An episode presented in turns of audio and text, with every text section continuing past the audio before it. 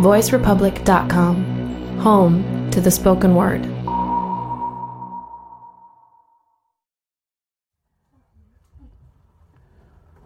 Donc bonjour et bienvenue à la bibliothèque Louise Michel pour ce meet-up euh, sur euh, les euh, handicaps sensoriels et les jeux de société. Et ce sera plus précisément la malvoyance et la non-voyance. Donc,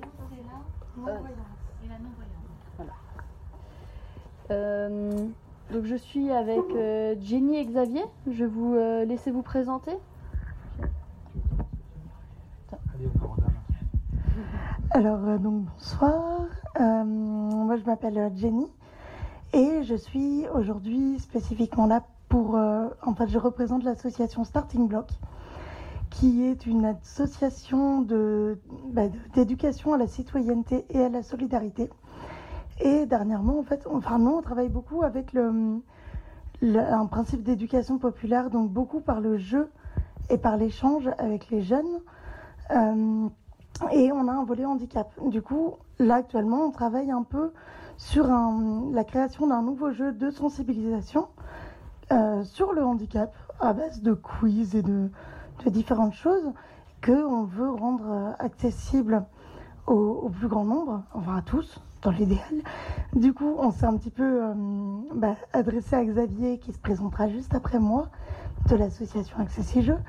Sinon, euh, moi donc je suis non-voyante depuis l'âge de 5 ans, donc j'ai un passé de, de joueuse, enfin j'ai- j'aime beaucoup jouer en fait, et j'ai toujours dû jouer avec des jeux accessibles. Alors très souvent avec des jeux que j'ai rendus accessibles, moi ou, des personnes de mon entourage, à l'aide euh, de braille, puisque je lis le braille, de relief, de, plein de choses, d'audio s'il y avait besoin. Euh, et du coup, voilà, ça ça m'a donné une, petite expérience euh, bah, de, de, de ce qui peut marcher ou pas. Après, c'est vraiment en fonction de moi et pas en fonction des autres, puisque j'étais la seule non-voyante dans ma famille. Voilà, donc euh, je vais passer la parole à Xavier de Jeux. 10 minutes. bon. Euh, bon, bonsoir à tous. Euh, je m'appelle Xavier. Je suis un des trois fondateurs de l'association Accessi Jeux, qui a été fondée en 2015 et qui aujourd'hui gère la ludothèque du 12e qui est ouverte depuis un an et demi à côté de Bercy Village qui, euh, on en est très fiers, euh, peut se targuer d'être la ludothèque la plus accessible de France aux, déficients visuels, puisqu'en fait le projet de l'association à la base c'était d'adapter les jeux pour les rendre accessibles aux malvoyants et non-voyants, et du coup on est devenu euh, boutique en ligne de jeux adaptés. Donc on a un certain nombre de ludothèques, médiathèques, euh, café-jeux aussi, j'en parlerai peut-être tout à l'heure, qui nous achètent des jeux, et voilà, donc forcément on est les, seuls en France à avoir tout le catalogue qu'on propose, donc euh, on est assez content d'être euh, voilà d'être euh, d'être connu pour ça. Moi, mon, je suis malvoyant, je suis pas non voyant, je suis atteint de rétinite pigmentaire, c'est la pathologie euh, numéro 2 en France au niveau de comment on devient aveugle après le diabète. Si je dis pas de bêtises, euh, Jenny, toi qui connais tous ces trucs là. Hein Euh, c'est une maladie de la rétine qui fait qu'on perd la vue progressivement. Il s'avère que j'ai peut-être un peu plus de chance aujourd'hui qu'au Moyen Âge de ne pas devenir non-voyant, puisqu'il y a quand même beaucoup de choses qui, qui se passent en ce moment au niveau de la recherche. Euh, on verra. Qui vivra verra. Euh, et puis bah, sinon, mon, passif de joueur, il est... euh, ben, je suis un petit peu plus vieux que Jenny, euh, donc moi dans les années 80 déjà je commençais à jouer à tout ce qu'on avait à, l'époque. euh, certains jeux qui aujourd'hui sont des gros mots pour certains gros joueurs, mais donc euh, le Monopoly, le Scrabble, le, le Trial Poursuite, toutes ces choses-là. J'ai totalement dé- délaissé le jeu de société plus tard. Après, j'ai goûté un petit peu aux jeux vidéo. On en, reparlera tout à l'heure euh, au niveau de mon passé euh, jeux vidéo. Euh, Aujourd'hui, je peux plus les jeux vidéo. Et par contre, je me suis remis à fond dans les jeux de société quand je suis devenu papa, puisque j'ai commencé à regarder du coup à quoi je pourrais jouer avec mes enfants. Et, voilà, il y a trois ans, j'ai basculé à fond dans ce projet avec comme ambition de rendre la planète ludique accessible. Voilà. Merci. Euh, dans un premier temps, je vais peut-être vous laisser euh, expliquer au public, pour ceux qui ne savent pas, ce que c'est en fait être malvoyant et surtout par rapport au jeu. En fait, vous me disiez, vous m'aviez dit hier que c'est tout un spectre, qu'il n'y a pas une façon d'être malvoyant. je vais vous laisser expliquer ça. Alors, euh, donc euh, Xavier a dit qu'il était malvoyant. Moi, je suis non-voyante, donc ou aveugle. Hein, c'est pas un gros mot, ni l'un ni l'autre. Euh, je donc je perçois la lumière. Maintenant, pour ce qui est de, bah, de lire, de, de me repérer, etc. Très clairement, je vois pas. C'est assez simple finalement. donc déjà rien que ça en fait, pour un non-voyant, il y a les personnes qui lisent le braille, comme moi. Donc là, ça permet, bah, d'un point de vue jeu, on va pouvoir euh, noter les choses en braille, des choses aussi tactilement repérables que je vais repérer beaucoup plus facilement que certains.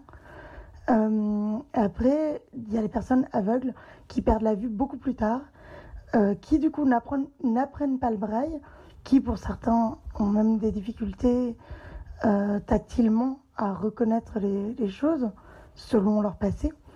Euh, voilà, maintenant, le fait d'être non-voyant, finalement, je pense que euh, même si ça paraît fou, c'est probablement beaucoup plus simple que les, non, les, malvoyants, puisqu'en fait, c'est assez clair, on ne voit pas.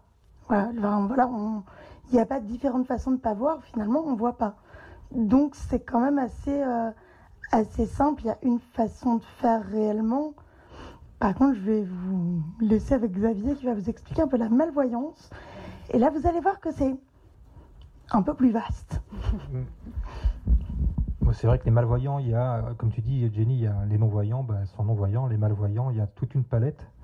Euh, que ça, ça, va de la personne qui euh, euh, voit très bien devant elle, mais pas sur les côtés, ce qui est mon cas. Enfin, quand je dis très bien, c'est sur mon échelle à moi, bien sûr. Hein. Il y a les personnes, c'est l'inverse. Ils voient rien devant, mais ils voient que sur les côtés.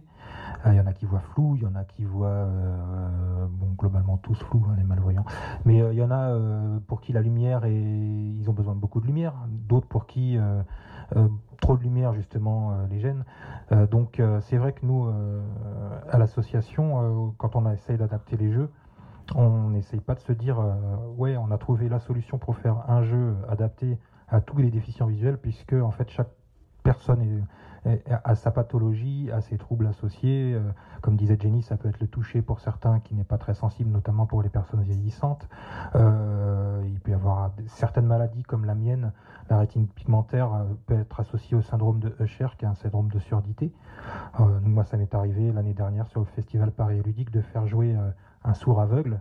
Et là, j'ai été pas mal bouleversé parce que de, de se dire, enfin, quand on a monté la moi je suis malvoyant, donc je connaissais pas spécifiquement le, monde des non-voyants.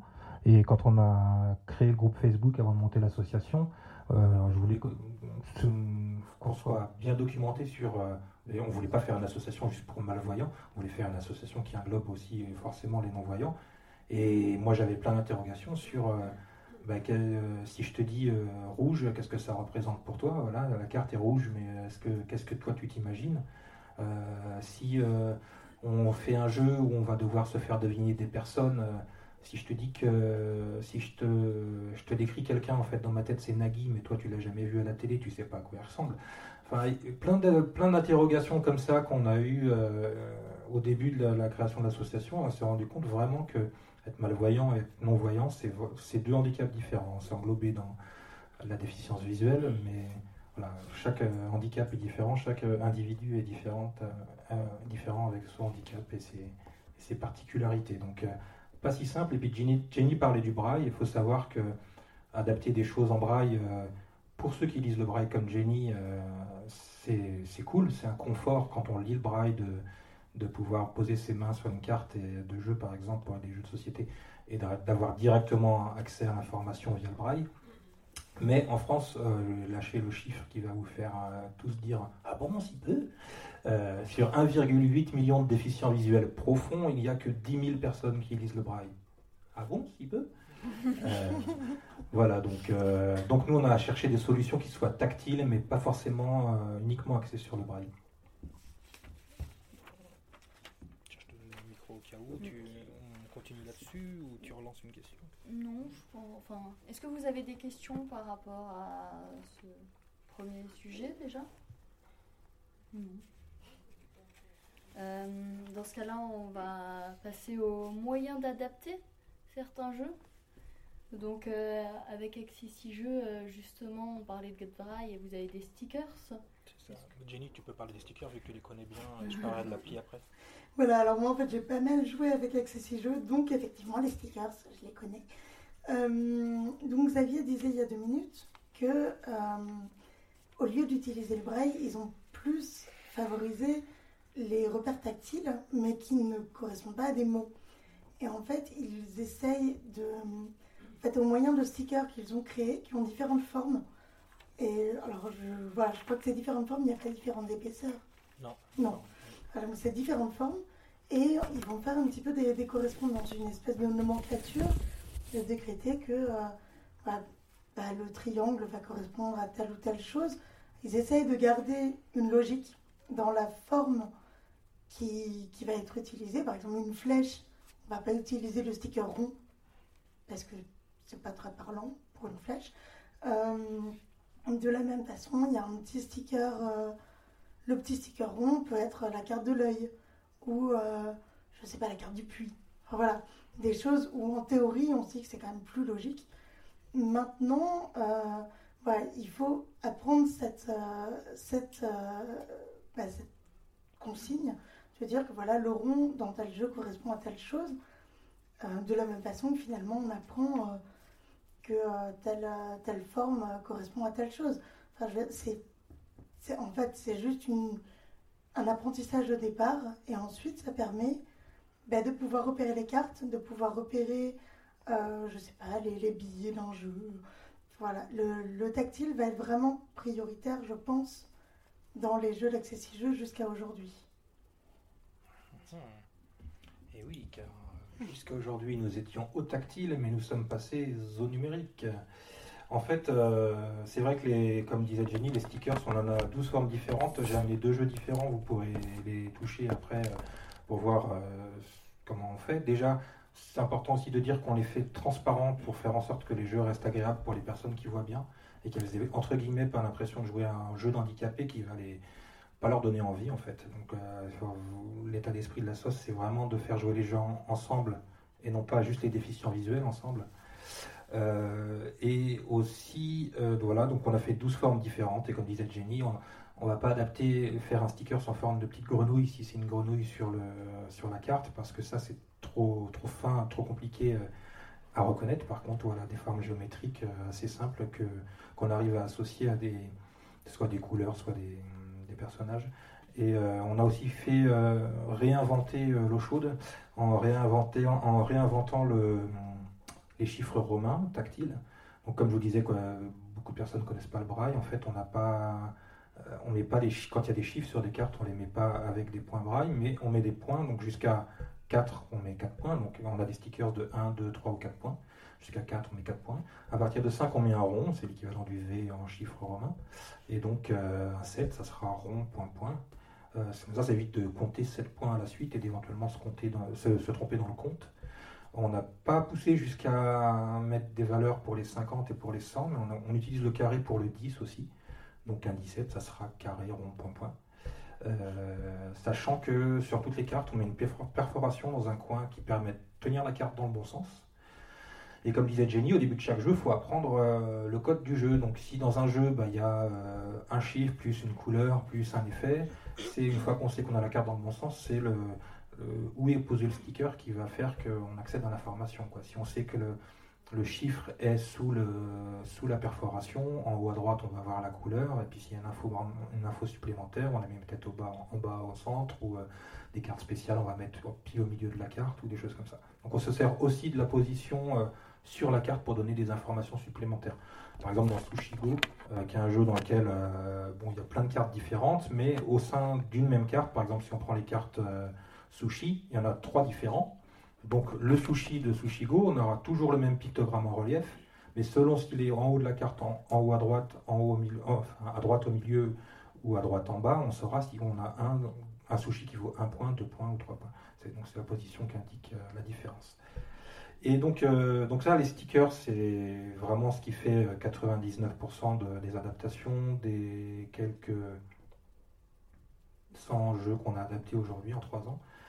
Mais en janvier dernier, on a sorti une application smartphone qui est gratuite, que vous pouvez tous télécharger avec ces six jeux, et euh, qui donne un certain nombre d'outils gratuits, euh, comme euh, les lancers de dés et les feuilles de score assistées par synthèse vocale. Parce qu'un non-voyant, quand il va jouer une partie de tarot, il ne va pas sortir sa machine à écrire braille pour écrire le score entre chaque manche. Donc là, c'était bien d'avoir un outil simple pour noter les scores. Les dés, c'est pareil, ça gère jusqu'à 9 dés, des lancers de 9 dés 100 en même temps. Donc on a pensé au jeu de rôle pour faire en sorte aussi qu'on puisse euh, lancer des dés de jeu de rôle euh, voilà, et y avoir accès euh, en autonomie. Et puis surtout, le, truc principal qui a fait le déclenchement de cette envie d'appli, c'est un lecteur de QR code. Donc on a, on a encodé un certain nombre de jeux, enfin toutes les, données, les données des jeux un peu complexes avec euh, des cartes avec beaucoup avec des effets, beaucoup d'écriture qui du coup seraient intranscriptibles par le toucher. Et du coup, euh, on a mis des QR codes au dos des cartes et on a rentré les données. Donc quand on scanne le QR code d'une carte, on peut ajouter la carte à sa main euh, virtuellement dans l'appli et après gérer sa main. Quand on, a, on peut réécouter toutes ces cartes. Quand on a joué une carte, on peut la, on peut la virer de la main, etc. Voilà. Donc euh, ça pareil, j'ai amené des petits flyers là, sur lesquels vous avez trois, trois QR codes qui sont les QR codes de trois cartes du jeu Citadel. Donc si jamais vous téléchargez l'appli, vous pourrez vous amuser à tester avec... Euh, parce qu'évidemment, pour le coup, il faut avoir les QR codes qu'on a mis nous et qui sont sur les jeux qu'on joue ou qui sont en, emprunt à la ludothèque. Voilà pour euh, les manières d'adapter les jeux. oui, donc l'audio, l'audio c'est faut bien, faut bien avouer que c'est un, grand service euh, qui, pour le coup, l'on parlait tout à l'heure de, de, toucher, de se dire que certaines personnes, notamment les seniors, euh, euh, perdaient le sens du toucher. L'audio, il y en a aussi beaucoup qui perdent le sens de l'ouïe, mais c'est vrai que c'est un truc qui nous rassemble, rassemble tous. Quoi. L'audio, ça marche bien pour les bijoux. je sais pas si tu veux dire un, truc en plus sur l'audio. non? Bah, Juste que l'audio, alors moi je, je, je trouve que l'audio pour le coup aide vraiment énormément. Après, comme on disait, une personne brailliste parfois va préférer aussi avoir le. Enfin, préférer, en tout cas en complément, peut avoir besoin de braille juste parce que, enfin, en fait, un, aveugle peut aussi avoir une, une mémoire visuelle et euh, on va dire une mémoire de lecture si vous préférez. Et du coup, moi par exemple, je sais que je retiens beaucoup mieux quand je lis réellement que quand j'entends. Du coup, je vais pouvoir éventuellement euh, me faire mon, petit truc, euh, mon petit truc soit, soit dans mon imagination, soit je vais noter. Mais en tout cas, euh, voilà, je pense que l'audio est vraiment super, mais que c'est vrai que pour des personnes qui ont toujours utilisé le braille, bah, parfois, comme dit Xavier, c'est un confort, tout simplement, de pouvoir l'avoir en complément au moins. Et hum, du coup aussi euh, des petites adaptations dont on parlait hier euh, sur euh, téléphone ou ordinateur et qui peuvent être utiles dans des jeux. mais parfois les jeux ne laissent pas toujours possibilité d'avoir cette adaptation. C'est de changer des couleurs, de, tu disais sur iPhone. Mais sur, sur, iPhone, effectivement, il va y avoir des, des applications, soit des applications de jeux qui sont très rarement accessibles euh, par synthèse vocale. Là, faut être honnête, c'est rare. Après, il y a les applications qui vont pouvoir nous aider, notamment dans la lecture de choses, de cartes, de règles de jeu, de je sais pas quoi. Euh, c'est super. Maintenant, par exemple, sur un jeu de plateau, ça ne pourra pas nous permettre de repérer exactement euh, comment on fait pour déplacer notre pion de 5 cases, de 12 cases, j'en sais rien. Donc, il y a quand même des limitations, mais la technologie peut nous aider, en tout cas je pense. Donc je vais juste euh, passer la parole à, Xavier qui va compléter. Alors quel duo de choc. Euh, sur le complément des aides techniques, oui, moi je voudrais parler de la vidéo loop. Là, pour le coup, c'est moi que ça concerne et pas de génie. La vidéo loop, c'est une loupe qui est grande comme un smartphone, mais qui est, qui, qui est éclairée et qui est une loupe vidéo, en fait. Moi j'ai ça. Euh, j'ai réussi à me faire payer ça, mais ça coûte quand même 800 euros, comme euh, la plupart du matériel euh, pour adapter le quotidien des personnes déficientes visuelles, une balance qui parle, toutes ces choses-là. C'est aussi pour ça que nous, à l'association, on a fait en sorte que les jeux qu'on vend soient vendus au même prix une fois adaptés que quand ils ne sont pas adaptés, parce que on, paye toujours notre quotidien plus cher que les autres. Donc si déjà pour les jeux, on pouvait faire en sorte que ça soit pas plus cher, bah, c'était un, beau cheval de bataille et on y arrive. Euh, mais la vidéo loop, ça peut rendre service ouais, à des malvoyants. Euh, moi, je.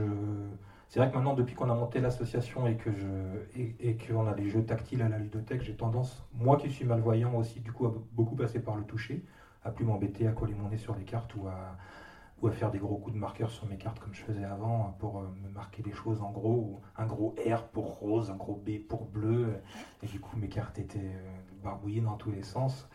Euh, la vidéo loop, ça permet, c'est assez discret, puis du coup on prend ces cartes en main, on, les pose dessus, et en effet on peut inverser les couleurs si on a un, confort de lecture en contraste inversé, comme on appelle ça, c'est-à-dire que le fond blanc de la carte devient noir et le texte noir devient blanc. Euh, il y a même d'autres profils de couleurs qui sont proposés, jaune sur fond bleu, etc. Puisque bah voilà, vous voyez l'exemple parfait que chaque personne malvoyante euh, n'a pas le même confort de lecture ou n'a pas les voilà. Il y en a certains qui préféreront en coloré, d'autres en noir et blanc, d'autres euh, en contraste normal. et donc aussi forcément plusieurs niveaux de zoom. Donc ça c'est assez pratique pour un malvoyant. si vous en avez autour de vous, quelqu'un qui est malvoyant et qui, galère à lire sur les cartes, lui parler de ça. Mais c'est juste que voilà, c'est cher. généralement, il faut se le faire financer dans le cadre du travail ou d'un projet, euh, projet professionnel. Mais ouais, c'est un bel outil. Mais qui parle pas, hein, du coup, mais c'est une vraie loupe. Mmh. Euh, des questions? Oui C'est deux, trois questions, mais qui font un peu la même finalement. Est-ce que. Attends. Ouais. Euh, bah, du coup, merci, c'est super intéressant. Est-ce que euh, j'ai l'impression que vous êtes beaucoup parti de votre expérience personnelle Est-ce que vous avez aussi euh, constaté qu'il y avait de la recherche, soit dans d'autres pays, soit de la recherche universitaire sur ces aspects-là, ou pas du tout Et est-ce que vous vous êtes inspiré éventuellement de standards existants, ou vous avez peut-être éventuellement proposé à votre tour des standards qui peuvent être réutilisables par d'autres, ou finalement tout ça c'est assez compliqué et il n'y a pas grand chose encore en ligne qui est partagé à, ce niveau? Alors nous en fait euh, l'idée d'Accessijeux elle est venue forcément de mon expérience personnelle mais elle est aussi venue, parce que j'avais vu sur internet au côté Texas il y avait euh, une entreprise qui vendait des, des kits d'adaptation. Ils vendaient pas les jeux comme nous euh, tout adaptés donc ça c'est vrai que c'est un confort supplémentaire pour euh, parce qu'on vend, on vend aux, structures, ludothèques, etc., mais on vend aussi directement aux particuliers. Donc forcément, la personne, si elle est non-voyante et qu'elle reçoit son jeu tout adapté, c'est cool quoi, de ne pas avoir à faire l'adaptation soi-même. Et eux aussi, pareil, étaient partis sur un système aussi de QR code, euh, d'inscription en braille, etc. Donc euh, il y a cette, cette, entreprise aux États-Unis, bon, elle qui pour le coup fait du business dessus. Euh, après, faut, honnêtement, en France, on est. Euh, il y a beaucoup de ludothèques, évidemment, qui essayent de rendre leurs jeux accessibles et beaucoup de ludothécaires qui font du travail euh, là-dessus, mais c'est pas du tout la même démarche parce que nous, comme on essaye de faire, de vendre les jeux derrière à un coût normal, accessible, on peut pas passer de deux ans sur un jeu à l'adapter de manière très luxueuse avec tout ce qui ferait une super adaptation en termes de texture, etc. Ça, c'est un boulot de ludothécaire, et il y en a qui le font et qui le font très bien. Nous, on est plus dans l'idée d'industrialiser un petit peu plus euh, notre façon d'adapter les jeux pour que ça soit accessible à tous. Après, on a plein de projets à droite, à gauche qui se développent. Euh, on a travaillé avec le CNRS de Toulouse sur un projet de table, euh, on va dire, de, de, console à jeux de société. En fait, le principe, c'est euh, une console qui ouais, de la, taille d'une box de un peu plus grand qu'une box de enfin SFR, une box internet, qui à l'intérieur est équipé d'une caméra qui filme, qui filme vers le haut et qui filme des aimants qui sont positionnés sur le, en dessous du couvercle et donc au-dessus du plateau. Donc quand on bouge au-dessus du plateau, ça bouge des aimants en dessous et la caméra les filme et voit les déplacements. Et euh, sur ce principe-là, on peut du coup derrière poser des plateaux qu'on aurait adaptés, mais sur des, jeux où il y a des déplacements de pions. Du coup, le, la caméra voit les déplacements de pions et une interface informatique peut du coup donner des, réponses, des ordres vocaux en fonction de ce qui se passe sur le jeu. Euh, on a bossé sur ça, on est en ce moment en train d'essayer de réfléchir à comment aussi faire des jeux euh, vidéo qui soient juste audio notamment avec les enceintes euh, Google. Euh, on a une boîte euh, dans le 12e à Paris qui fait déjà du jeu audio, qui nous a démarché sur ça un petit peu en, conseil pour voir comment on pouvait les aider à développer ça. Donc voilà, avec le numérique et tout ça, il y, a pas mal de choses à faire. Après, c'est vrai que, voilà, mis à part cette boîte aux États-Unis, nous, on a fait un petit peu une étude en Europe, on est quasiment les seuls. Il y a une, une Asos en Allemagne qui fait ça avec Ravensburger, mais uniquement en partenariat avec Ravensburger, donc sur des jeux Ravensburger. Et puis euh, bah voilà, ce créneau d'adapter les jeux qui existent déjà pour les adapter, les, on les ouvre, on les adapte et on les revend. Ce, en tout cas, ce modèle économique-là, j'en ai entendu euh, parler nulle part ailleurs. Et du coup, euh, dans le même thème, euh, hier, Jenny, tu nous présentais euh, le salon. Oui, en fait, je, parlais du, salon parce qu'effectivement, je rejoins Xavier sur le fait que lui, il a fait des études là-dessus qui prouvent qu'il n'y a pas grand-chose. on parlait de standard. Il n'y a pas vraiment de standard d'adaptation parce que, parce que personne s'y est vraiment penché. à tel point qu'il y a quelques années, il y a une personne a un jeune homme informaticien en Suisse qui a décidé en fait de créer une plateforme de jeux de société euh, totalement accessible aux personnes aveugles sur Internet. Donc on joue en réseau avec d'autres gens et, euh, c'est assez clairement un des seuls, euh, à ma connaissance, en tout cas je pense vraiment que c'est une des seules initiatives dans ce sens-là donc c'est pas jouer avec euh, les cartes dans les mains, etc. C'est un peu différent. Mais euh, quand, on s'est rencontrés euh, pour un petit peu parler de tout ça, ce que je disais, quand j'ai découvert le salon, pour moi ça a été presque une révélation. C'est-à-dire qu'en fait j'avais envie de jouer. J'aime vraiment ça. J'ai plein d'amis qui, bon, en fait ils s'en foutent. et du coup là j'avais la possibilité de jouer à plein de jeux euh, sans limitation. Et ça, c'était mais euh, super nouveau. C'est quelque chose qu'on a très peu parce que sinon, on est toujours obligé d'adapter nous-mêmes, donc d'avoir un voyant qui nous aide à adapter au départ. Donc, euh, enfin voilà, c'est énorme en fait. Ça, demande beaucoup de travail de le faire. Alors, quand on aime jouer, évidemment, on le fait avec plaisir, mais ça demande quand même un investissement assez important.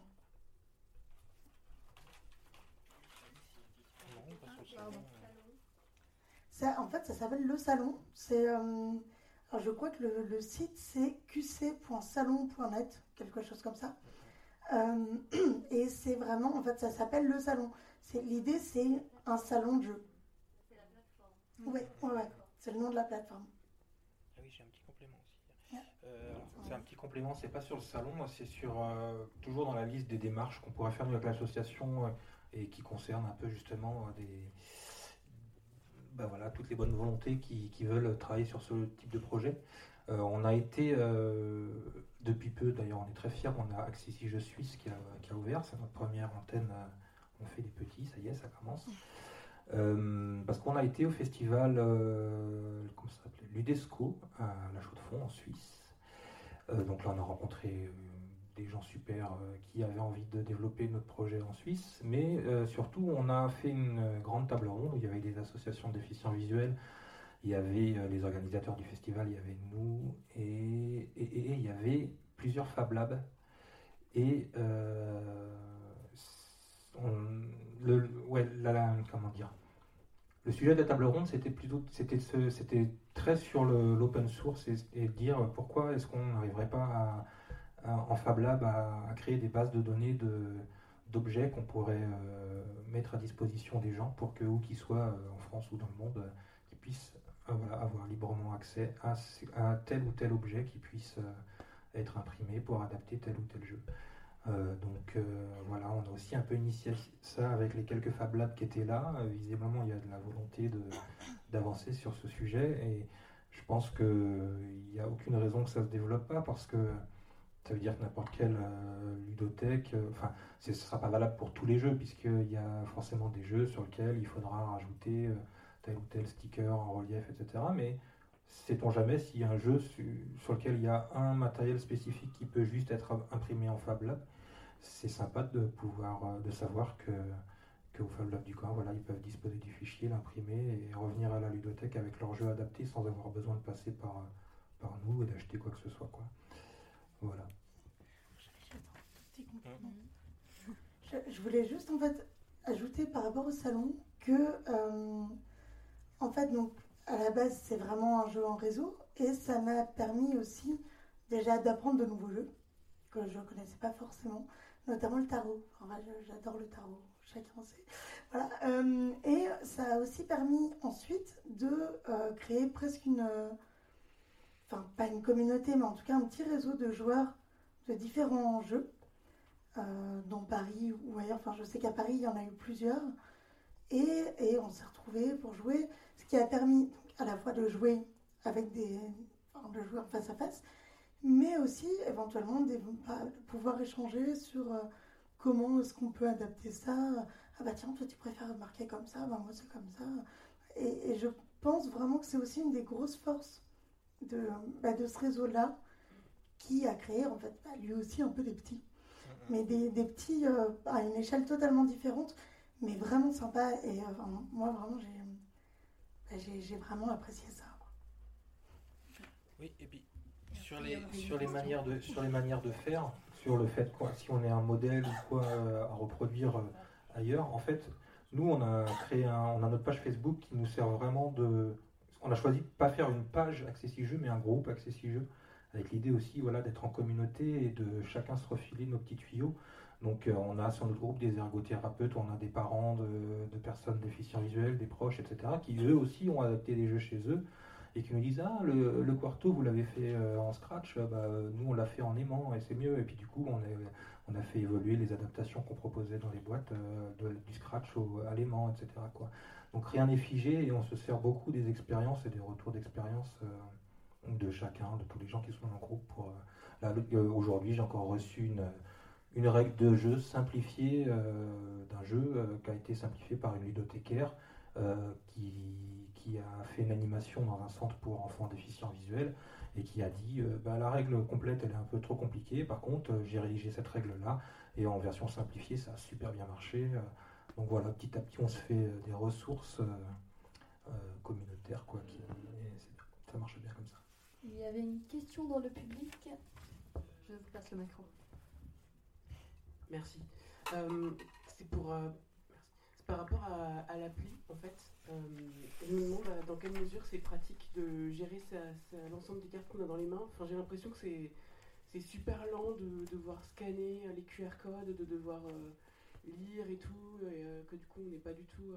Ouais, je confirme, hein, c'est lent, c'est lent, et c'est long, et mais par contre, quand si ça peut donner accès à un plaisir supplémentaire de jouer à ce jeu-là. Euh, moi qui, honnêtement, je préfère maintenant jouer avec l'appli que de jouer avec ma vidéo loop.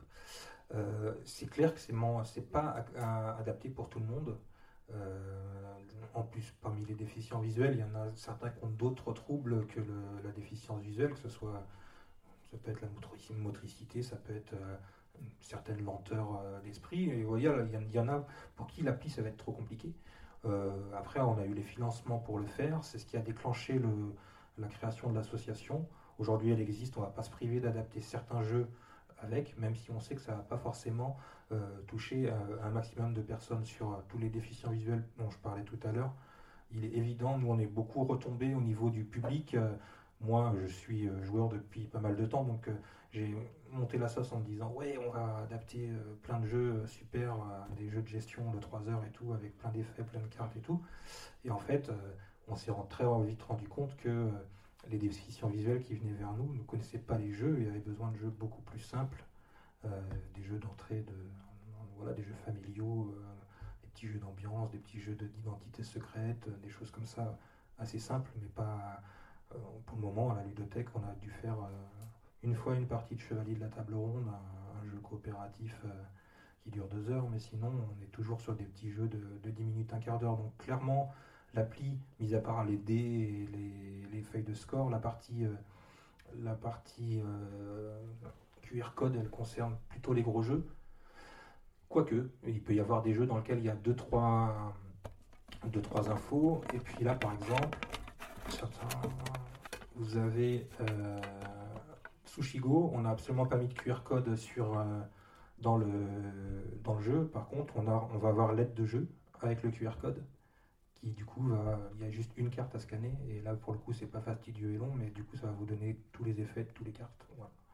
Ça évite d'avoir de, à demander à quelqu'un d'autre. Du coup juste pour, euh, euh, compléter, en fait moi j'ai l'impression que, enfin moi j'imagine que je pourrais être amené pas mal à jouer avec des voyants, mais là du coup j'ai l'impression que l'appli c'est, s'il faut scanner c'est genre soit on est tous un, comment dire, sur un pied d'égalité et du coup ça, ça va, mais j'ai l'impression que si je devais jouer avec des voyants qui eux ont pas besoin de scanner ça serait Genre, j'aurais l'impression de les ralentir à fond et que je, me sentirais moi-même mal à l'aise et je prendrais pas de plaisir parce que. Bah, je, je, pense qu'effectivement, en fait, il faut jouer dans ce cas-là avec des personnes euh, qui acceptent que, bah oui, un petit temps supplémentaire. Euh, voilà, sinon, moi je pense que ça, peut marcher. Maintenant, les premières parties, effectivement, bah, il y a un petit temps euh, d'adaptation aussi qu'on n'a pas trop le choix d'avoir. Voilà.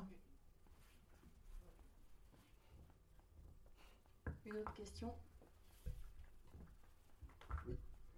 Euh, moi, ça me fait penser, il y a, il y a deux meet-up. On avait du coup un meet-up sur. Euh, vous savez parler notamment euh, des queer games, donc les jeux queer, donc des personnes voilà, qui alternatives à la, norme cisgenre, hétérosexuelle, tout ça et euh, qui faisait en fait des jeux. Euh, cette communauté produisait des jeux et pour elle-même. Euh, là, on a beaucoup parlé d'adaptativité, finalement, de choses qui viennent de la norme dominante et puis pour une certaine catégorie de population. Et, donc, sur cet exemple-là, il, y a deux mois, on voyait des jeux qui étaient produits par une catégorie en minorité, plutôt discriminée à la population, pour elle-même et pour vraiment challenger les, normes dominantes, et quitte à dire vraiment justement au, grand public, allez vous faire foutre, c'est vraiment pas des jeux faits pour vous. Euh, et, voilà, ce qui est probablement dans un but justement d'empowerment de cette communauté, de créer un dialogue au sein d'elle-même, ce qui est évidemment, moi je, trouve ça assez cautionnable, évidemment. Et du coup, est-ce que, là on a beaucoup parlé d'adaptativité, est-ce qu'il y a aussi des démarches qui visent euh, à euh, créer des jeux pour personnes en situation, par et pour d'autres personnes en situation de handicap X ou Y, et qui finalement ne s'adapteraient, ne, comment dire, ne se même hmm. pas à des personnes euh, sans aucun handicap? Et euh, si oui ou non, euh, quelles en sont les, raisons alors, à ma connaissance, en tout cas, des jeux vraiment spécifiquement, alors si ça existe, des jeux qui sont faits, ça exclut pas nécessairement les personnes valides. Maintenant, la, règle inclut que les personnes qui ne voient pas, par exemple. Donc, un valide va devoir jouer à l'aveugle, des choses comme ça. Ça, ça peut arriver. Après, euh, bah là par exemple, je parlais au tout début d'un jeu, là c'est pas pour exclure une, catégorie, même au contraire. Là par exemple, Starting Block, on essaie de créer un jeu euh, de sensibilisation. Donc ça va être dans un but, au contraire, d'inclure, mais qui parle uniquement du handicap et qui va être vraiment là pour parler du handicap. Mais c'est pas du tout dans un but de d'exclure une partie de, la population, loin de là. Ça va être vraiment pour dire on veut, euh, on veut qu'il y ait une meilleure compréhension de, ce que c'est que le handicap, de ce que c'est que le handicap sensoriel ici, mais, mais en l'occurrence pour Stracting Block, là, ce sera tout. Euh, maintenant, je ne sais pas si Xavier, tu connais les jeux euh, spécifiquement dédiés. Alors, justement, c'est ce que je fuis. Je fuis, moi, les jeux spécifiquement dédiés aux. Je ne sais pas s'il y en a dans la, dans la salle, je vais m'excuser à l'avance s'il y a des ergothérapeutes euh, ou des gens qui travaillent dans la, dans la profession, dans, dans les professions paramédicales autour de la déficience visuelle. Mais moi, j'ai plein d'appels de gens qui m'ont dit j'ai créé un jeu pour déficients visuels. Et alors, généralement, dans ces cas-là, je mets court aux appels parce que, bon, ils voient qu'on a, comment on commence à être un petit peu connu dans le monde du jeu, etc. On est en relation avec les éditeurs, donc peut-être ils se disent qu'ils vont réussir via nous à faire éditer leur jeu pour déficients visuels. Mais moi, pour moi, un jeu, avant tout, ça doit être un jeu, quoi. Donc, euh, euh, ça doit être un jeu créé par euh, des gens qui, les, qui, qui connaissent le game design, qui ont fait des festivals pour le faire jouer à un maximum de personnes, qui ont confronté voilà, des heures et des heures de, playtest. voilà, que le jeu soit fun déjà avant qu'il avant qu'il soit accessible aux déficients visuels. Après, si en plus on arrive à l'adapter, à le rendre, ou même à le rendre accessible directement dans la boîte aux déficients visuels, tant mieux quoi. Mais euh, généralement, quand on m'amène un jeu en me disant euh, c'est fait, euh, j'ai fait un jeu pour déficients visuels, ça, nous est déjà arrivé dans un festival quand on nous offre une boîte qui avait coûté super cher à, fabriquer, avec plein de, repères tactiles à l'intérieur, mais dont l'intérêt ludique était super limité. Quoi. Puis dès qu'on a joué deux fois au jeu, bah, il reste dans l'étagère, donc c'est pas la peine. Donc, bon, après, ceci dit, il y a deux ans au Festival de Cannes, le prix du jeu pour enfants, c'était Maître Renard, un jeu qui, dont la mécanique principale était le fait de jouer à l'aveugle. Donc oui, des jeux euh, spécifiquement euh, pour jouer à l'aveugle, il y en a, mais c'est bon si c'est la mécanique de jouer à l'aveugle qui est intégrée dans le jeu, si c'est vraiment le but du jeu, quoi.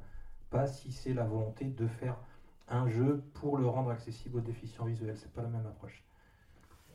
Et par contre, c'était euh, le salon, tu nous disais, Jenny, que dessus, il y avait euh, principalement que des euh, non-voyants, vu que l'interface n'invitait pas beaucoup les voyants à y jouer. Alors, en fait, effectivement, le, gros problème, enfin le problème, c'est que les, développeurs du jeu, enfin le développeur au départ, mais après il s'est entouré d'une équipe, ils sont tous non-voyants complets. Du coup, c'est vrai qu'au niveau graphique, et même couleur, c'est pas, c'est pas dingue. voilà.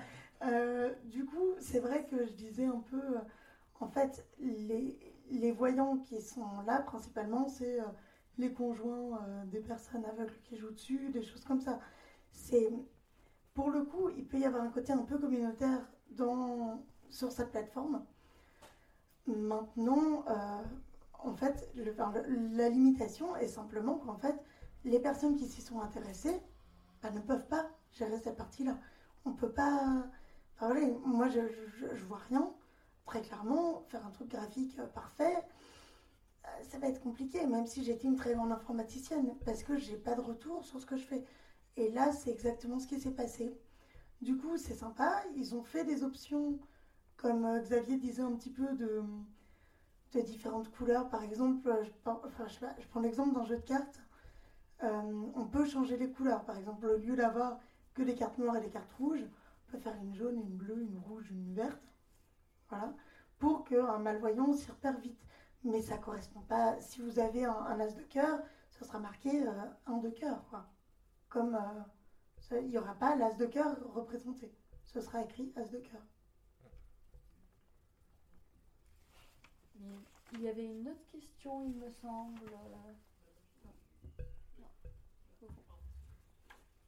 Je vais regarder si le micro. Sinon, je vais répéter la question après. Euh, je vais regarder si ça. Ah, quoi qu'il y a pas mal d'allonges. tu vois Ah, Merci.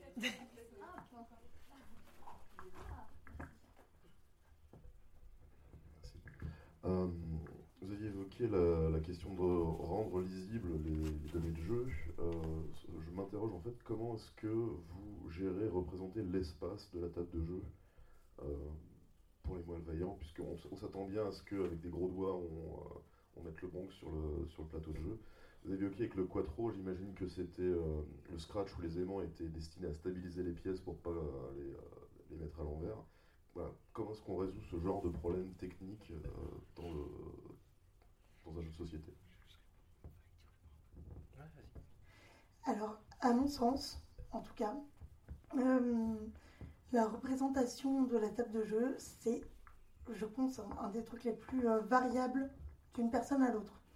C'est-à-dire que un, déjà un aveugle complet et un malvoyant ne seront pas du tout la même approche, mais même d'un aveugle complet à un autre, on n'aura pas forcément tous la même approche.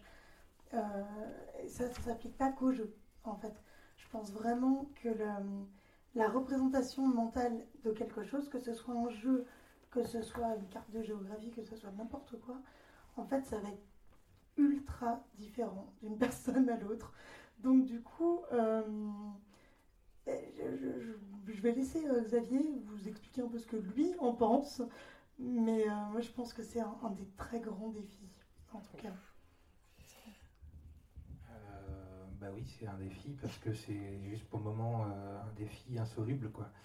il est évident que un non-voyant ne va pas jouer à des jeux de conquête du monde avec plein de petites unités guerrières qui se déploient sur toute la carte et qu'il va falloir faire bouger à chaque fois. Quoi parce que voilà, en effet, on va tout renverser. 99,99% euh, des jeux qu'on a euh, à la ludothèque, c'est des jeux de cartes.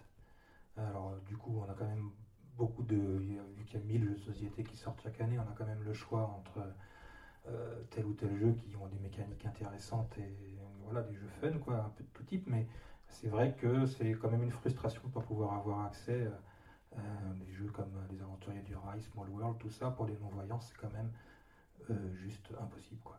Donc, donc on fait une croix sur ces jeux-là. À côté de ça, on arrive à en rendre d'autres accessibles. Mais on fait une croix sur ces jeux-là, comme on a dû faire une croix un jour sur le fait de jouer au ping-pong ou de regarder un match de tennis. Quoi. on ne peut pas tout avoir et on est déjà content de ce qu'on arrive à rendre accessible. Euh, sur les jeux un peu abstraits, style Quarto, euh, Corridor, etc., on fonctionne donc beaucoup avec les aimants, en effet, pour stabiliser les pièces sur le plateau. Euh, sur des jeux avec des tout petits plateaux, on a quelques jeux pour enfants, de chez ABBA, etc., des premiers jeux de déplacement, de pions, comme ça, un peu de course, d'escargot, des choses comme ça. Bah, pareil, on arrive à mettre des petits aimants un peu sur le plateau, parce qu'il n'y a pas beaucoup d'actions possibles. Mais euh, voilà, dès lors qu'il y a plein de cases sur le plateau euh, et plein de plein d'unités, plein de trucs, euh, c'est un défi que pour le moment je ne me représente pas comment on pourrait faire. Mis à part peut-être avec ce truc dont je vous parlais tout à l'heure, la, console parlante. et encore, ça insinue que du coup, ça soit avec des, avec des, que avec des pions qui se déplacent à des endroits bien précis. donc c'est un projet, un, truc un peu insoluble, mais sait-on jamais on verra peut-être euh, à l'avenir. Bon, après, il y, a aussi, euh, il y a aussi Jenny et son, son grand cheval de bataille, c'est l'autonomie. Euh, c'est vrai que nous, on, a aussi des jeux qu'on adapte pour faire en sorte que le jeu soit jouable à la table s'il y a quelqu'un de valide qui décrit la situation. On peut très bien s'en sortir aussi sur certains jeux. moi, je joue à Catan, par exemple, pour ceux qui connaissent. il y a quand même besoin de savoir où on se place sur le plateau, où on va construire ses routes, où sont telle ou telle, telle et telle ressource. Bah, du coup, oui, un petit laps de temps, euh, c'est plus long de jouer avec un bigleux parce qu'il faut lui, il faut lui dire tout ce qui se passe. Euh, avant de choisir mon emplacement, je dis et, là à côté, c'est quoi? C'est de l'argile? Ah, ok, d'accord. Et là, c'est du bois, ok. Donc, euh, je vois pas les, je vois pas précisément le plateau. Par contre, je demande les infos. Donc, avec quelqu'un de valide à la table, on peut, on peut faire jouer à certains jeux comme ça. Après, il y en a qui sont clairement inaccessibles, mais il y en a certains alors Jenny, par contre, elle, est, elle est une farouche euh, défenseuse euh, de l'autonomie et de dire qu'il faut réussir à adapter un jeu pour qu'au maximum les personnes soient autonomes. Donc je te laisse là. Oui, alors effectivement, c'est un peu mon, mon, problème dans la vie. Je veux toujours qu'on puisse faire les choses tout seul. Euh, j'ai bien conscience hein, qu'il y, y a des moments où on ne pourra pas. il y a des choses qu'on ne peut pas. Maintenant, moi, je vais être vraiment dans une démarche de dire, euh, voilà, si, faut, essayer, je suis sûre qu'il y a des, possibilités. Et il y a des moments, bon, bah, je suis un peu une grande optimiste, je me rends compte au bout d'un moment que c'est pas possible, mais, euh, mais j'essaierai toujours de trouver une, parade, parce que je, trouve que c'est super important et qu'en fait, dans la vraie vie, on a déjà assez régulièrement besoin des autres. Euh, et, que, euh, voilà, quand je peux m'en passer, maintenant c'est un débat que j'ai eu avec pas mal de gens et pas que Xavier, notamment un jeune homme qui a posé la question tout à l'heure dans l'assistance, avec qui on a eu plus ou moins le même débat, pas sur les jeux.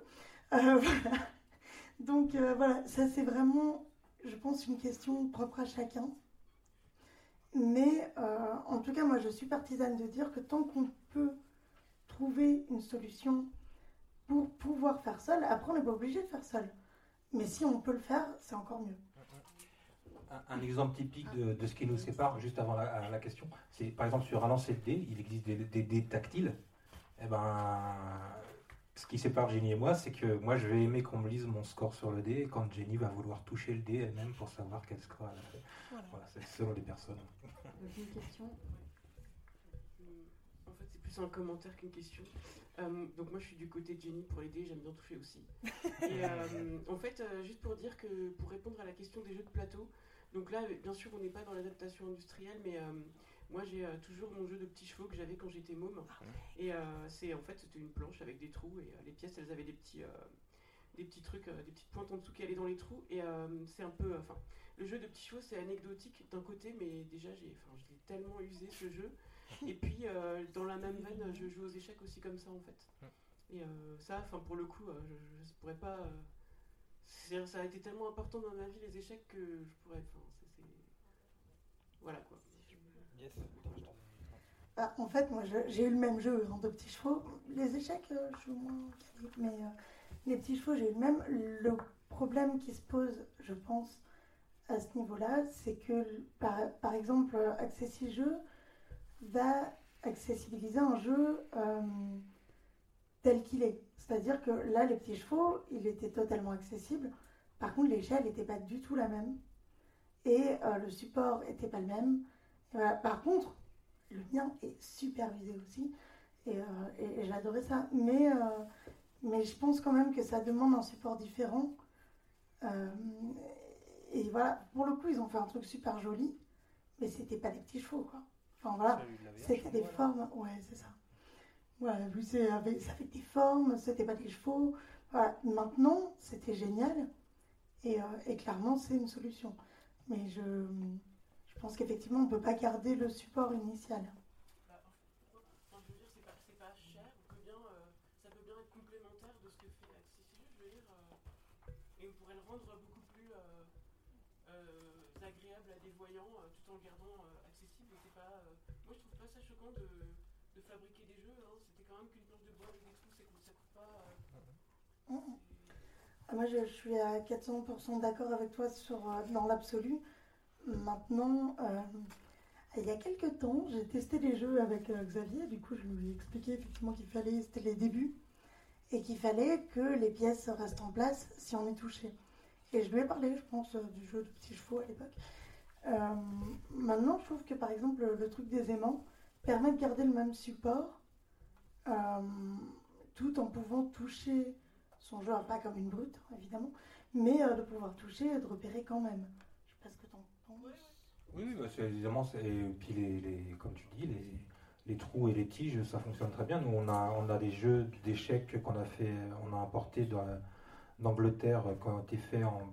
C'est un fabricant d'échecs en partenariat avec un, une association de joueurs d'échecs euh, euh, de là-bas. C'est les mêmes que, à peu près que vend la VH. Hein. C'est les, jeux d'échecs, grosso modo, pour ceux qui ne savent pas, ils sont faits euh, avec deux hauteurs de cases différentes. Donc, comme ça, on repère les cases noires des cases blanches. Il y a un trou dans chaque case. Sous chaque pion, il y a une tige, donc on peut caler les, les, pions dans la case. Et sur le dessus des pions noirs, il y a un petit, une pique, un petit, un petit clou euh, qui permet d'empaler son adversaire s'il fait un mauvais coup. Euh, mais voilà, du coup, on reconnaît comme ça le noir du blanc. Euh, mais ça marche bien aussi, hein, c'est sûr. Après, c'est notamment dans les, ça pourrait faire partie des trucs à faire en Fab Lab de mettre des fichiers pour, fabriquer sa planche de petits chevaux ou des choses comme ça, justement. parce que ça, en plus, c'est des jeux qui sont dans le domaine public, donc ça peut être, ça peut être aussi un, projet, ouais. Mais ça marche bien, oui, les, les trous. Après, juste euh, un, détail, dans le, dans le même esprit que euh, en fait, tous ces jeux-là, les petits chevaux, les, même le Scrabble et tout ça, en fait, il existe des, des, versions de voyage qui permettent de caler les pièces. Et en fait, alors, c'est vraiment de la bidouille, mais euh, combien de fois j'ai joué avec des versions de voyage parce que du coup, je pouvais toucher les pièces sans que ça bouge de partout. C'est c'est pas magnétique, c'est vraiment en fait des. Ah tu, casses, tu. Voilà. Et, en fait, ça, c'était super pratique. Maintenant, ça demande encore une fois de pouvoir adapter pour savoir euh, bah, quelle écurie, est quelle couleur, des choses comme ça. Moi, je mettais par exemple des petits clous sur le dessus, 1, 2, 3, 4, voilà. Euh, bon, bah, c'est une, technique. Maintenant, c'était de la bidouille. Et euh, ça me fait penser, euh, hier quand on parlait, on parlait de jeux aussi qui, de base, des personnes non-voyantes vont pouvoir y jouer sans qu'ils soient adaptés ou qu'ils aient été prévus comme étant adaptés. Comme tu nous parlais euh, d'un Tetris, euh, un jeu euh, de société Tetris, où finalement, comme on touche les pièces, il est adapté. C'est ça. En fait, le, Tetris existe en jeu de plateau. Et on me l'avait acheté quand j'étais petite. Et j'ai découvert qu'il était totalement accessible. Alors, évidemment, il faut toucher doucement parce que sinon, on, vire tout. Mais en fait, on sent les petits carrés. Et, et en fait, on pouvait totalement placer euh, sans aucun problème. Après, ça demandait une certaine délicatesse quand on touche les pièces. Mais ça me paraissait vraiment. En tout cas, euh, je suis aveugle et j'ai joué avec pendant des années. Je l'ai ressorti il n'y a pas longtemps avec mes et nièces et ça marche toujours aussi bien. Donc, euh, je pense qu'en fait, des fois, l'accessibilité, en fait, ça ne demande pas grand-chose. Je parlais par exemple tout à l'heure des, des jeux de voyage, enfin, format de voyage, donc le Tetris cette fois, des choses comme ça, qui en fait ne demandent pas grand-chose et qui sont accessibles, sauf qu'il faut toujours avoir un peu d'imagination au départ pour, euh, bah, euh, pour se dire euh, est-ce que je vais y arriver, je vais essayer? Ah oui, c'est jouable. Ou non, c'est pas jouable. Des fois, on a des mauvaises surprises. Et aussi euh, comme jeu vidéo, mais là ce sera plutôt pour les malvoyants. euh, Xavier nous disait que sur certains jeux euh, de balles par exemple, en prenant des terrains très contrastés, on peut quand même jouer, mais du coup il y a tous les autres terrains qui ne marchent pas. Oui, alors ça, c'était moi avec mes rêves, encore une fois, moi avec moi ça. ce que je voyais, mais d'autres peut-être s'en sortiront mieux ou moins bien. C'est vrai que sur les, tout ce qui était jeux sportifs, euh, jeux de tennis, je prenais toujours Roland Garros parce que la terre battue me permettait un meilleur contraste. Euh, euh, J'ai toujours regretté que la balle était pas, on pouvait pas avoir un paramètre pour mettre la balle plus grosse. Euh, mais ou sur les jeux de foot, je je jouais dans un seul stade qui était le stade qui avait la pelouse la plus la plus foncée et je prenais le ballon qui avait le le moins d'inscriptions dessus parce que du coup à l'écran il était bien blanc sur la pelouse foncée donc je voyais mon, je voyais mon ballon. Puis c'est vrai qu'après av- avec la progression des, des consoles etc. euh, les, jeux qui étaient avec un très, petit nombre de couleurs il y a quelques années aujourd'hui euh, sont devenus euh, photoréalistes et du coup comme je dis je prenais l'exemple de Metal Gear il y a les premières versions je jouais et puis les dernières versions où il faut chercher un, un chewing-gum dans la jungle pour moi, du coup, j'ai- pris ma claque et j'ai dit bon bah allez laisse tomber les jeux vidéo, je peux plus quoi. Voilà.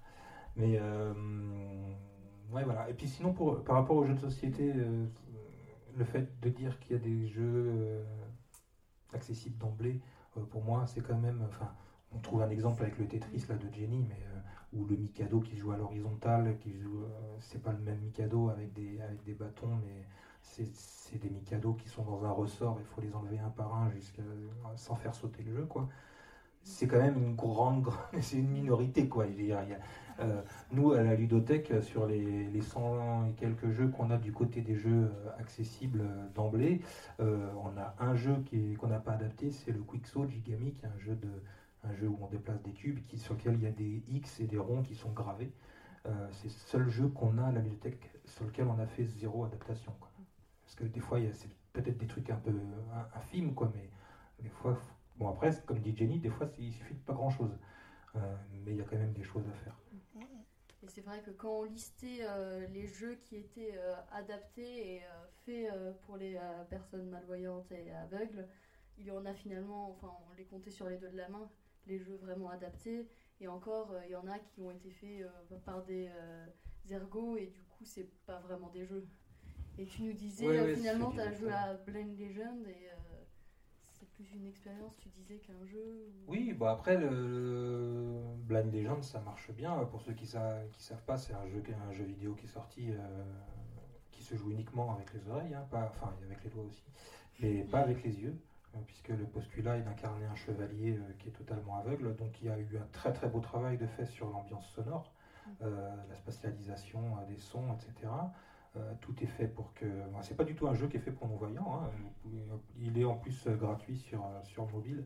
C'est juste que, comme dans Candy Crush, si vous êtes bloqué au bout d'un moment, vous devrez attendre un certain moment pour pouvoir rejouer. sauf à dépenser beaucoup d'argent. Euh, oui, ça marche bien. Après, je m'interroge juste sur qu'est-ce que va faire la société qui a fait ce, jeu après Blind Legend. Est-ce qu'ils vont sortir une suite ou est-ce qu'ils vont faire d'autres jeux sur le même principe? Je sais pas. S'il y en a qui ont la réponse, on en parlera peut-être tout à l'heure. Euh, après, je pense qu'il y a en effet, euh, j'en parlais tout à l'heure au niveau des Google Home, je connais une société qui fait, qui s'appelle Audi Game, qui fait que des jeux audio. Bon, j'en ai déjà joué 2-3. eux, leur idée, c'était de dire qu'on pouvait jouer euh, en courant, en faisant son jogging, je veux dire, dans un train ou euh, sans avoir besoin de mettre les yeux sur, leur, euh, sur son écran. Donc ils ont développé un moteur, un moteur audio qui permet, un peu façon livre dont vous êtes le héros, de, suivre une histoire scriptée et de, prendre des décisions grâce à, ces écouteurs, avec le plus et le moins, de choisir à droite, à gauche. Ils ont rajouté des options pour sauvegarder les parties. il y a des parties très calme et puis des, trucs un peu plus frénétiques euh, où on, va tirer sur quelqu'un en faisant un clic-clic sur son écouteur. Euh. Donc euh, ça, j'y crois bien. Moi pour l'avoir testé, c'est assez fun. Eux, du coup, comme c'est le cœur de leur projet que d'être un moteur audio juste pour jeu audio, je pense que ça va pas mal se développer. Et du coup, en fait, ils n'ont ont pas spécifiquement développé ça pour les, déficients visuels, mais ils sont venus nous voir en nous disant Est-ce que tu crois que pour les déficients visuels, c'est cool, ça marche bien? Et je lui ai dit Bah oui, le jeu, une fois qu'on est rentré dedans, ça marche bien, sauf que bon, toute ton interface pour rentrer dans le jeu, par contre, avant, euh, ça marche pas du tout avec les synthèses vocales sur les téléphones. Euh, ça l'a un peu interrogé sur l'accessibilité de son appli. Mais euh, voilà, les jeux audio, ça peut marcher. une question là-bas?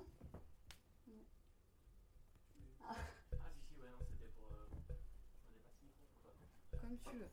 Ou tu parles fort.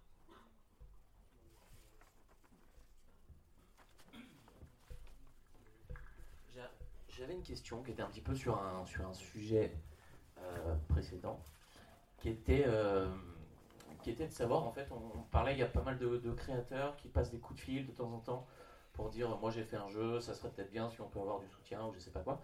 Est-ce qu'on a à l'inverse peut-être des, des, euh, éditeurs où il y a des jeux, bah, qui sont déjà commercialisés, du coup, qui ont sollicité euh, euh pour dire nous, on aimerait bien rendre ce jeu accessible à un public plus large, donc est-ce que vous pouvez nous aider pour ça? Voilà. Et juste si je peux rajouter un petit quelque chose très rapide, on parlait de Wino à l'instant, et en fait, ils ont fait euh, d'autres jeux derrière, mais effectivement, c'était pas l'idée de faire des suites ou, ou de faire d'autres choses. Ils traitent à chaque fois un sujet différent. Et là, pour le coup, leur prochain jeu, c'est un jeu pour arrêter de fumer. Ouais, c'est un one shot et c'était un one-shot euh, qui était effectivement destiné à euh, sensibiliser le grand public euh, bah, sur ces sujets-là. Alors après, nous, nos, rapports avec les éditeurs, en fait, il est tout à fait progressif et en douceur. On va pas les brusquer trop. moi, je les ai connus avant de monter la sauce parce que je suis créateur de jeux, donc je fréquentais les, festivals de création ludique, les concours et tout. Et donc quand j'ai présenté le jeu petit à petit aux éditeurs à qui je présentais mes jeux, euh, quand j'ai présenté la sauce, pardon, ils ont dit que c'était cool, et puis euh, ils ont attendu de voir un petit peu, et puis ils voient qu'on se développe, et puis euh, certains éditeurs ont commencé à, me poser des questions sur qu'est-ce qu'il faudrait, il y en a certains qui m'ont posé des questions sur oui, ce qu'on sent sous les doigts, qu'est-ce qui est important, etc., et qui ont commencé à se, se renseigner sur les coûts de fabrication avec du relief ou pas. Euh, quand on a commencé à parler de notre, euh, notre appli, certains nous ont dit Ah, mais sur, euh, sur Seven Wonders, évidemment, ils vont pas mettre un QR code au dos des cartes, mais sur des. Sur, enfin, pour ceux qui ne savent pas, Seven Wonders, c'est un jeu avec des très très belles illustrations, très geek. Enfin, voilà, on n'imagine pas un QR code au dos de ces cartes-là. Par contre, sur des petits jeux de devinettes où il y a juste 3-4 mots, style Time's Up ou des trucs comme ça, on peut, on peut raisonnablement penser qu'un QR code directement imprimé sur la carte par l'éditeur ferait en sorte de rendre le jeu accessible sans que, euh, sans quoi là, il soit totalement euh, gâché au niveau des graphismes. Euh, voilà, donc on avance progressivement.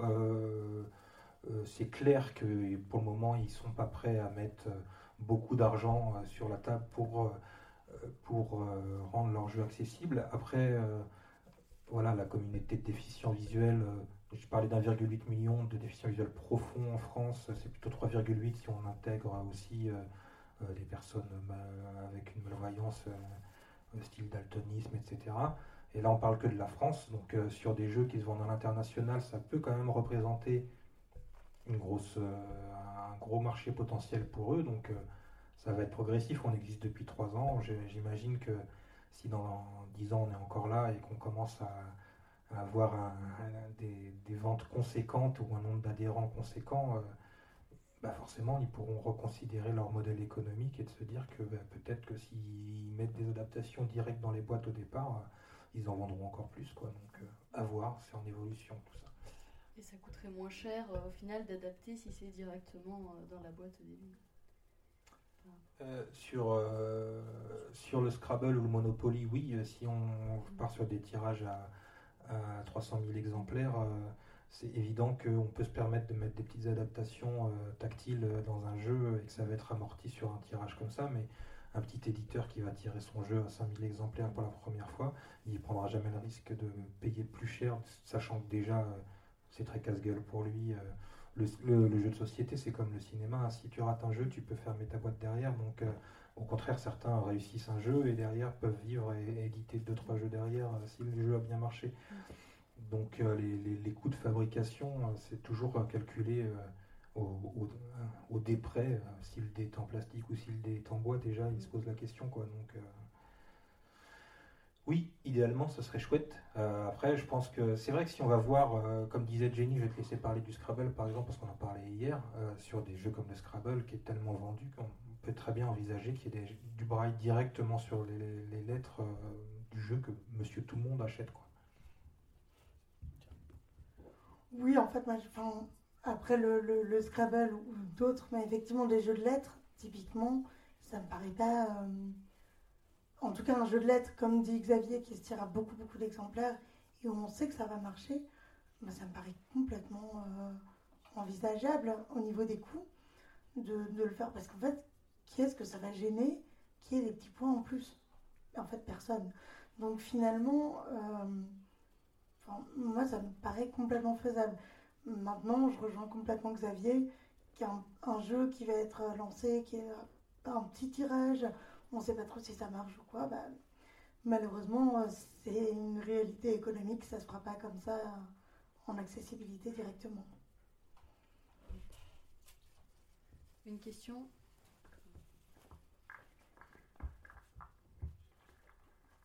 Je sais pas si j'ai. Salut. Euh, crois savoir, jusqu'à maintenant, euh, il n'y a pas de copyright possible sur des mécaniques de jeu. C'est-à-dire qu'à mon avis, euh, d'après ce que j'ai pu comprendre, le gameplay n'est pas copyrighté et il y a moyen de le copier autant qu'on veut. Euh, tout à l'heure, tu parlais de mécanique de jeu, ce qui était important, de, euh, game design sur les jeux, il fallait que ce soit intéressant. Est-ce qu'il n'y a pas des initiatives de tout simplement voler des mécaniques de jeu qui existent, qui sont bien, et les réadapter avec des formats différents? Je crois que je ne comprends pas trop la question. Bah, je, je, crois que tu peux. Non, il y a d'autres.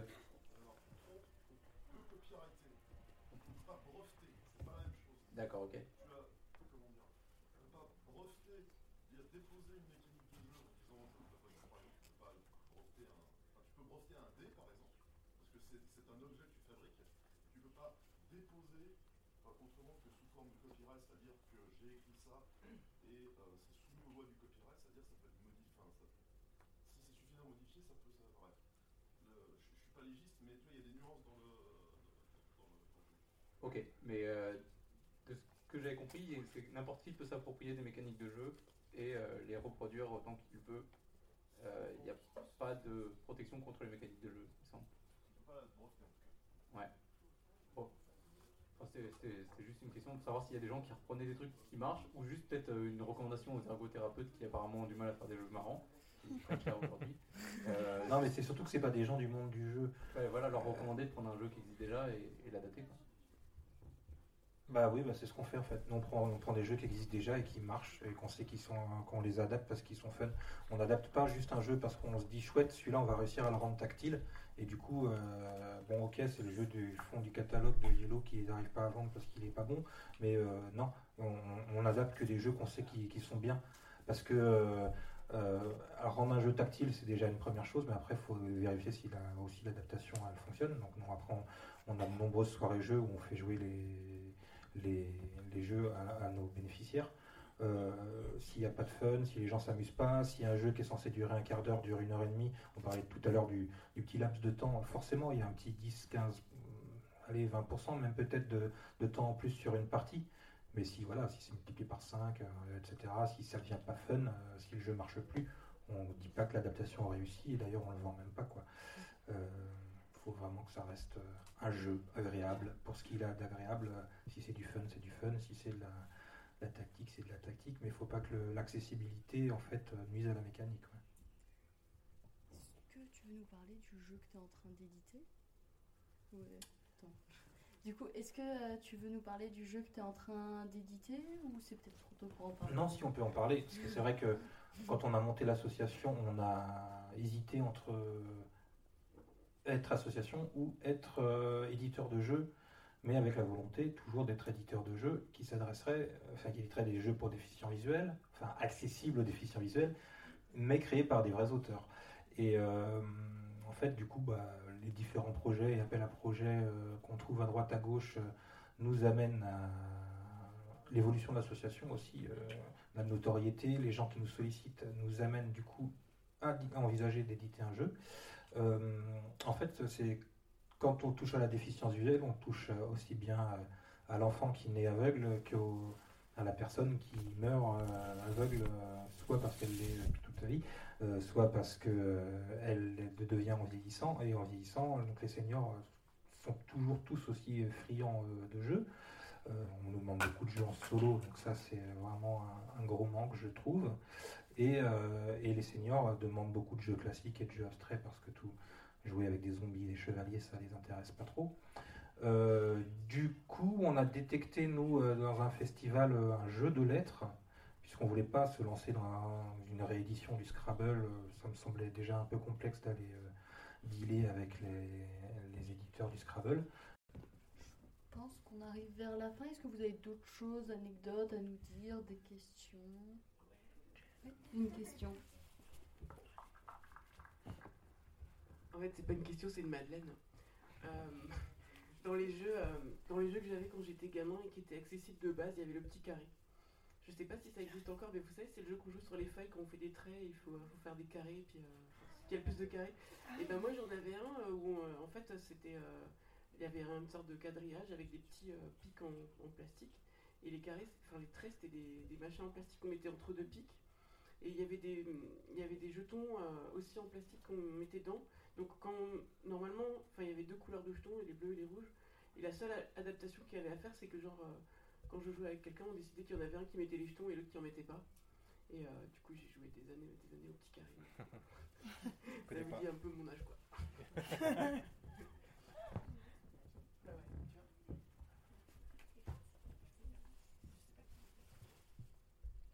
ah oui.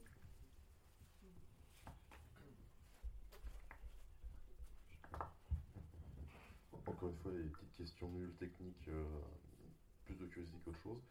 Euh, comment est-ce qu'on fait, alors à la fois pour le, quand on a des voyants et des non-voyants qui jouent au même jeu, euh, comment est-ce qu'on fait pour euh, s'assurer qu'il n'y ait pas de, problème de, j'ai vu ta carte, même par inadvertance, et à l'inverse, quand on joue au Scrabble avec un non-voyant, comment est-ce que le non-voyant s'empêche d'arriver à lire la, comment dire, le pavé euh, au, relief dans le sac, parce que je pense que ça. Je ne vais pas aller jusqu'à dire que les gens trichent en faisant exprès. Dire, comment est-ce qu'on fait pour s'empêcher ce, genre de, choses ah bah, Comme dit Xavier, il faut bien avoir certains avantages. Hein. non, non, pas du tout. Non, mais en fait, on va, on va, on va faire attention. Enfin, moi, je, personnellement, je, trouve que ça perd tout intérêt de tricher. Donc, on va faire gaffe, tout simplement. Après, à travers le sac, euh, effectivement, si vraiment on veut, mais il faut vraiment le vouloir pour sentir le truc à travers le sac. Ou alors, ce qu'on peut faire aussi, dans ce cas-là, voilà, mettre toutes les lettres fesses cachées. Éventuellement, moi je sais que euh, à un moment donné, mes frères et sœurs n'avaient pas confiance en moi. Donc il y avait des trucs sur lesquels on pouvait. Euh, bah, ils avaient changé le sac. J'avais fait un sac avec un tissu un peu plus épais. Et du coup, bah, je, m'avais eu. Et ben, ça a marché pendant des années. Hein. Je n'ai pas pu tricher, du coup, je parlais tout le temps. Mais, mais voilà, du coup, c'est complètement faisable. après, bon, bah, c'est comme. Enfin, de la même façon que bah, le non-voyant, il peut très bien se dire est-ce que, est-ce que, enfin, j'en sais rien, on a une. par exemple, pour les cartes, typiquement, euh, certains vont avoir la politique de dire j'écris en braille au dos de la carte, d'autres sur la, face euh, visible. moi, par exemple, je le mets sur la face visible. Chacun fait comme il veut. Bah, et pourquoi c'est le dos? Parce que on pose les cartes à plat Oui, parce qu'on pose les cartes à plat et du coup, euh, c'est sur le dos pour qu'on puisse les lire. Moi, je vois pas pourquoi nous, on pourrait les lire et pas les voyants. Donc, euh, j'aime mieux les mettre sur la même face. Maintenant, euh, bah, si on joue avec un jeu de quelqu'un qui n'est pas nous, et il a peut-être pas la même, on peut très bien se dire, oui, mais est-ce que le voyant m'a dit la vérité? Enfin, je veux dire, dans ce cas-là, on s'en sort plus, quoi. Donc, euh, chacun, chacun est responsable de s'il triche ou pas. voilà. Moi, je voudrais rajouter deux trucs. Je voudrais rajouter deux petits points. Par rapport au braille, on, en met sur les cartes aussi, parce que justement, les gens qui sont braillistes nous demandent du braille. Et c'est vrai que sur euh, des jeux à identité secrète, etc., si on, marque, si on a un jeu où il y a marqué roi, ROI, et, une autre carte où il y a marqué princesse, euh, princesse 1, bon, si on voit les, petits, les, voyants qui voient les petits points peuvent se douter que la carte avec trois caractères, c'est le roi, et l'autre, c'est la princesse. Et bien dans ces cas-là, on ruse, on met euh, carte roi, etc. On essaye de faire que le nombre de points euh, sera à peu près équivalent d'une carte à l'autre. Et euh, du coup, les personnes voyantes, mis à part savoir lire le braille à l'envers, puisqu'en plus, euh, c'est des, perforations qui seront visibles et non pas des, points saillants. Il y, en a qui, y en a qui le savent, hein. les parents d'enfants aveugles, ils savent lire, le braille en le voyant, pas en le touchant, mais ils, savent qu'un A, ça se fait comme ça, etc. Donc après, en effet, il faut un petit peu de bonne volonté de pas et essayer de ne pas chercher à, lire sur la carte euh, qui est en face. Mais euh, la triche, il y, en a, il y en a autant chez les bigleux que chez les, ceux qui voient bien. Chacun, à chacun sa conscience. D'autres questions euh, du coup, moi je passe en bibliothèque ou dans jeu de société. mettons, si demain je voulais vraiment essayer de rendre pas mal de jeux accessibles, du coup je peux trouver des ressources sur Accessijeux, j'imagine. Est-ce qu'éventuellement il y a une liste, euh, tu, parlais tout à l'heure, je crois, d'enjeux qui étaient accessibles de base. Est-ce que tu as d'autres exemples comme ça de jeux en tête euh, qu'on pourrait très rapidement en bibliothèque mettre à disposition si on n'a pas nécessairement accès à un Fab Lab très facilement ou ce genre de choses? Ou alors du coup, pour les fameux stickers dont tu parlais, comment en pratique euh, les commander, les utiliser Oui, alors bon, les, stickers, c'est vrai que sur tous les jeux de cartes, nous on adapte tout avec les stickers. Donc pour les adhérents, ils sont commandables sur notre site internet, mais ils sont assez chers mais ils sont commandables pour les adhérents au même prix que nous, on les achète nous. Et on a fait en sorte que les gens qui sont adhérents à l'association puissent adapter leurs jeux avec les mêmes coûts que nous. On fait zéro, zéro marge sur les ventes de jeux et sur les, sur les ventes de stickers auprès de nos adhérents.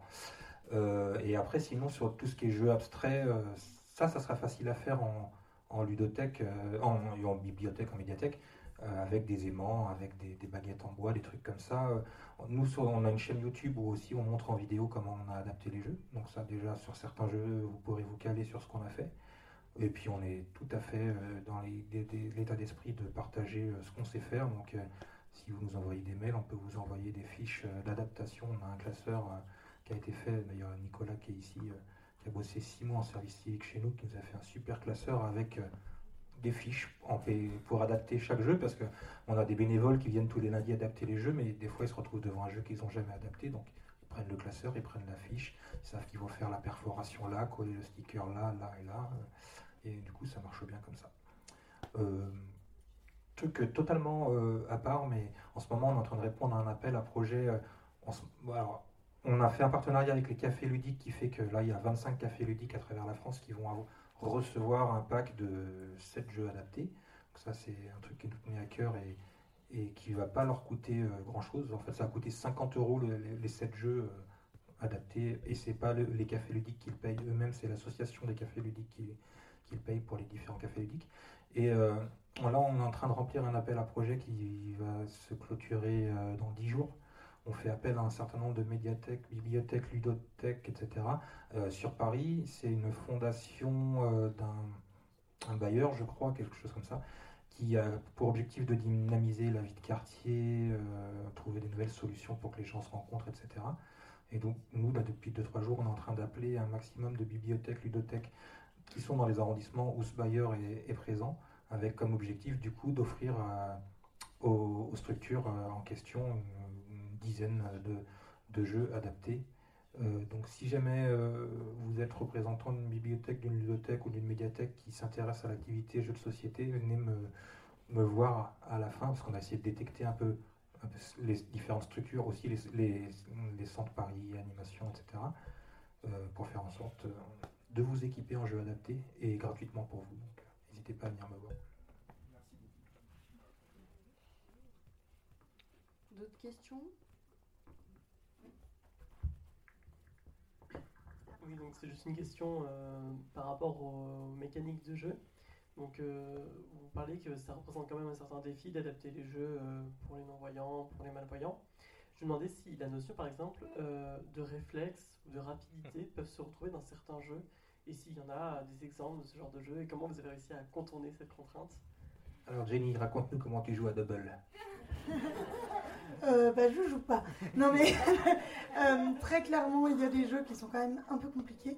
Après, euh, si on met en place un, protocole de dire, voilà, à partir de tel moment, c'est de la rapidité à partir de tel moment. Parce qu'effectivement, si on doit prendre connaissance de la carte, ou en tout cas d'une information, et ensuite être le premier, c'est juste pas possible.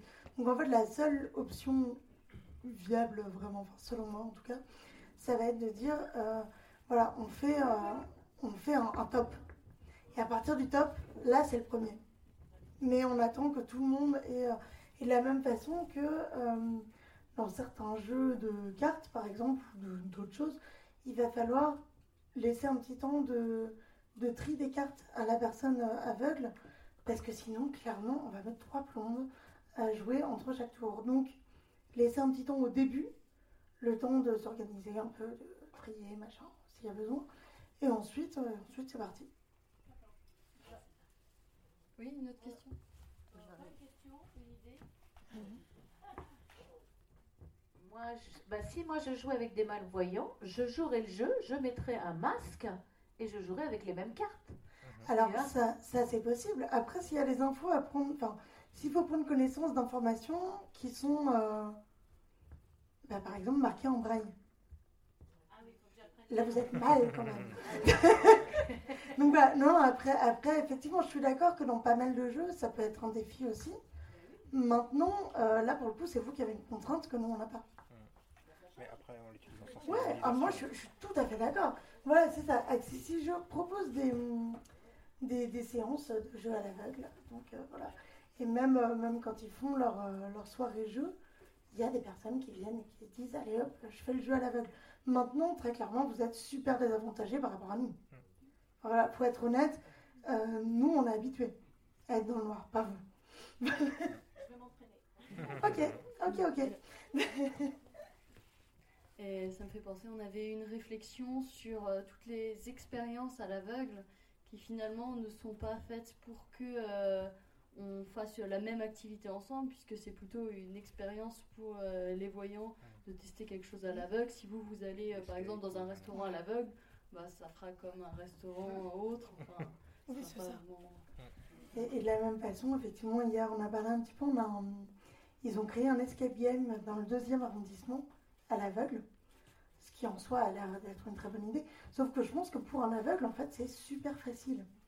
C'est-à-dire que pour vous, ouais, c'est super dur, vous êtes dans le noir, vous devez chercher des trucs à tâtons. En fait, nous, c'est notre quotidien. Enfin, je veux dire, euh, vous nous mettez dans une salle, notre vous vie est un escape game. la sortie, en fait, c'est juste trop simple.